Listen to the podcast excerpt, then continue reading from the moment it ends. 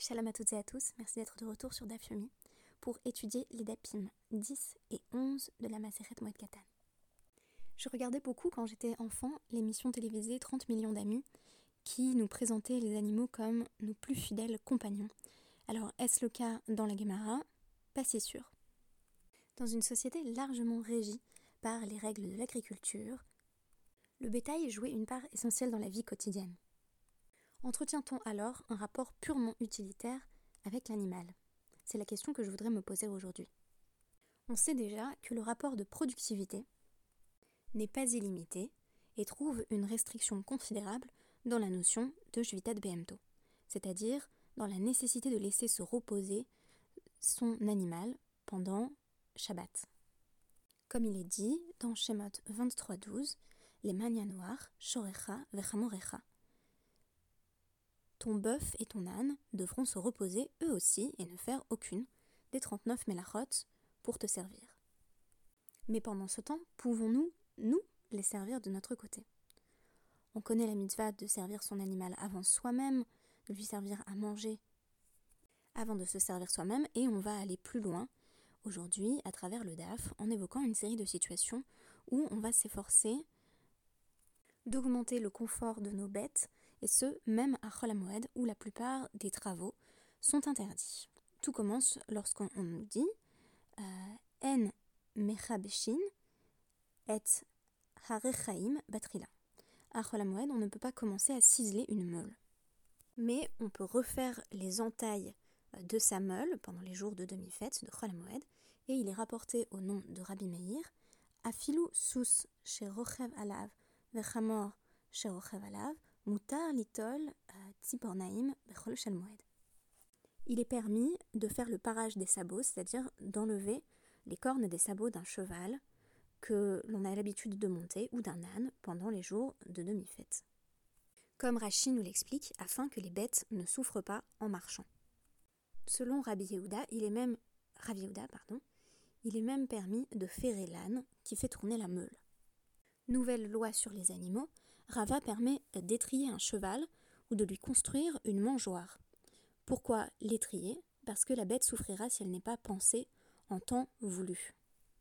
Et la Gemara de rajouter Makizindam la Behema, on peut faire une saignée à un animal, les saignées étant alors à visée thérapeutique, puisque une braïta affirme En monin refoua les Behema berol shalmoed on ne doit pas s'abstenir de dispenser le moindre soin à une bête malade pendant les jours intermédiaires de la fête. Il est également permis d'élaguer les branches d'un palmier, mais seulement si c'est dans le but de nourrir ces bêtes avec. Je cite ici de nouveau euh, la traduction donc aux éditions Folio Essai du Talmud Traité Moed Katan, qui est une excellente traduction par Israël Salzer. En effet, il y a beaucoup de termes techniques alors, euh, j'ai consulté dans un premier temps des traductions anglaises, mais euh, même en anglais, euh, il y avait des termes qui m'étaient inconnus.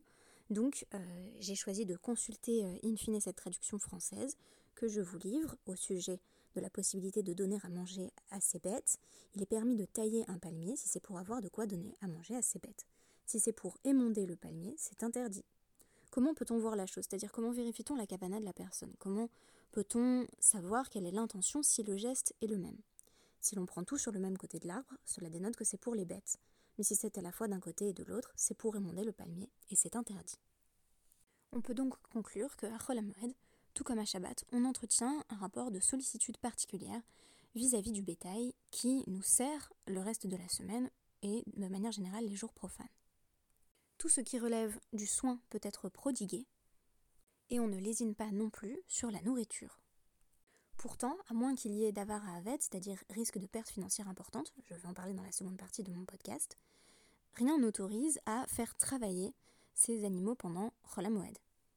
On se retrouve donc un peu comme à Shabbat dans une situation où on peut rendre service, en quelque sorte, aux animaux, mais pas les exploiter, les utiliser pour les services qu'ils nous rendent habituellement. Ces détails viennent s'inscrire dans le panorama plus vaste des lois qui semblent protéger les animaux et leurs intérêts. Par exemple, la loi qui interdit d'atteler ensemble un bœuf et un âne, ou la mitzvah de Shiloh Haken, le renvoi de la mer lorsque l'on veut prendre les oisillons. Tout cela qui, selon le Rambam, dans le guide des égarés, doit nous enseigner la compassion et nous éloigner de la cruauté. C'est ainsi qu'on lit dans le Shulchan Aruch, euh, Orachaim 305.20, que, alors qu'il est interdit de traire son animal, on va dire sa vache, soi-même pendant Shabbat, il est permis de demander à un non-juif de le faire en raison de tsar de la souffrance que cela causerait à la vache si elle n'était pas traite. De manière générale, le Mishnah Brura sur ce passage va autoriser à accomplir toute action à travers un non-juif auquel on demande euh, d'aider l'animal pour nous, lorsqu'une question de tsar est en jeu, c'est-à-dire lorsqu'il risquerait d'y avoir souffrance animale. On pourrait avoir une perspective purement utilitariste sur la question, en affirmant qu'il est évident qu'on ne laisse pas souffrir nos bêtes puisque nous allons en avoir besoin. C'est un peu comme le passage de Dvarim qui a Adam et Sassadé, l'homme est-il un arbre fruitier euh, pour qu'il mène le siège contre toi, ce qui est l'une des compréhensions possibles de ce pasouk, à savoir euh, si on réduit à néant l'arbre fruitier quand on s'apprête à conquérir Eretz Israël, on se coupe, pun intended, l'herbe sous le pied ou la branche sur laquelle on, est assis, et on se prive d'une ressource importante.